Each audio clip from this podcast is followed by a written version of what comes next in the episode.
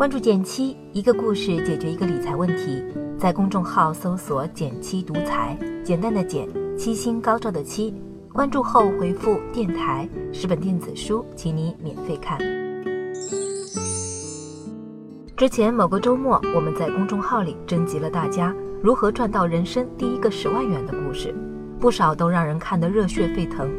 但也有人质疑，十万真的太少了，买不了房车。也难给生活带来实质起色，不如想想怎么接着赚更多钱，比如说一百万。所以今天就想跟大家聊一聊，普通家庭如何能挣到第一个一百万。在具体给方法论之前，先给大家吃颗定心丸。经过我司专业同学们的测算，普通家庭这一辈子大多都能攒到一百万的积蓄，只是或早或晚的问题。但你肯定会质疑，一百万可不是个小数目，月薪不高的我真能赚到吗？我们不妨一起来算笔账。首先，必须承认，对不同收入的人来说，难易程度肯定大不一样。那些月入十万的高精尖人才，花个几年就搞定的事，我们普通上班族即使不吃不喝，恐怕也要花上十多年。其次，各地发展速度不同，收入差距也大。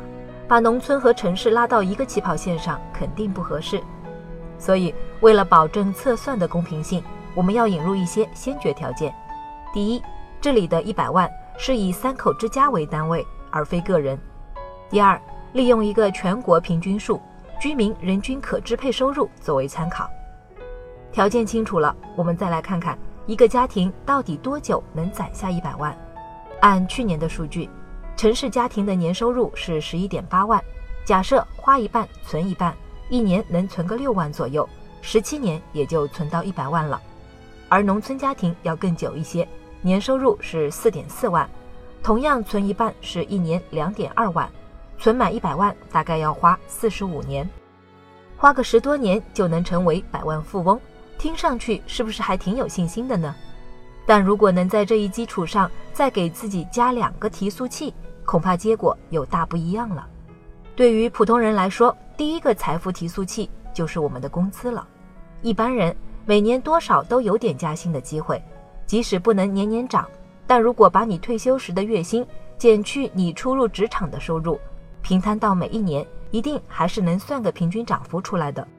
虽然根据个人所处行业的不同，可能涨幅也有差异。比如这些年，身边干互联网的小伙伴，短短三五年内工资翻倍都有可能。传统行业可能相对就慢一些，所以我取了个相对保守的涨幅做计算，一年涨个百分之三，应该不过分吧？至于第二个财富加速器，就要说到有规划的投资了。我们设想这样一个情况：假如你保守得很，不能接受基金、股票一类的高风险、高波动的产品。但如果能选择一些银行创新存款，并长期定投个纯债基金，想赚到百分之五的年化收益率也并不难。有了这两个财富提速器，再加入我们刚刚的计算中，就会发现原本需要十七年才能完成的百万大计，被缩短了整整五年。这还是在我们的工资增速和投资收益率都相对保守的情况下做的计算。参考这个表格，大家可以根据自己的实际情况再调整一下，相信结果还是挺乐观的。想在三十五岁前完成，并不是难事。经过这番测算，不难发现，财富积累的秘密真的很简单，逃不过本金、时间和收益率。第一，想要提升本金，无外乎多挣一点和少花一点。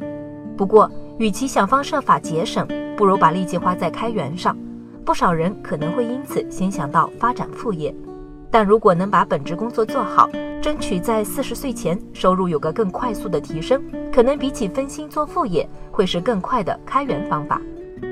第二，想要提高收益率，还是得耐着性子多学多实践，在个人能力圈范围内取得一个稳妥的收益率，哪怕就按百分之五来算，在复利效应的作用下，结果都不会太差。最后，无非耐心一些别过分高估自己一年内能完成的事却低估自己在十年后能取得的成就。按部就班的照计划走远比一次性的押宝投机更容易成功。好了今天就到这里啦右上角订阅电台我知道明天还会遇见你。微信搜索并关注减七独裁公众号记得回复电台你真的会变有钱哦。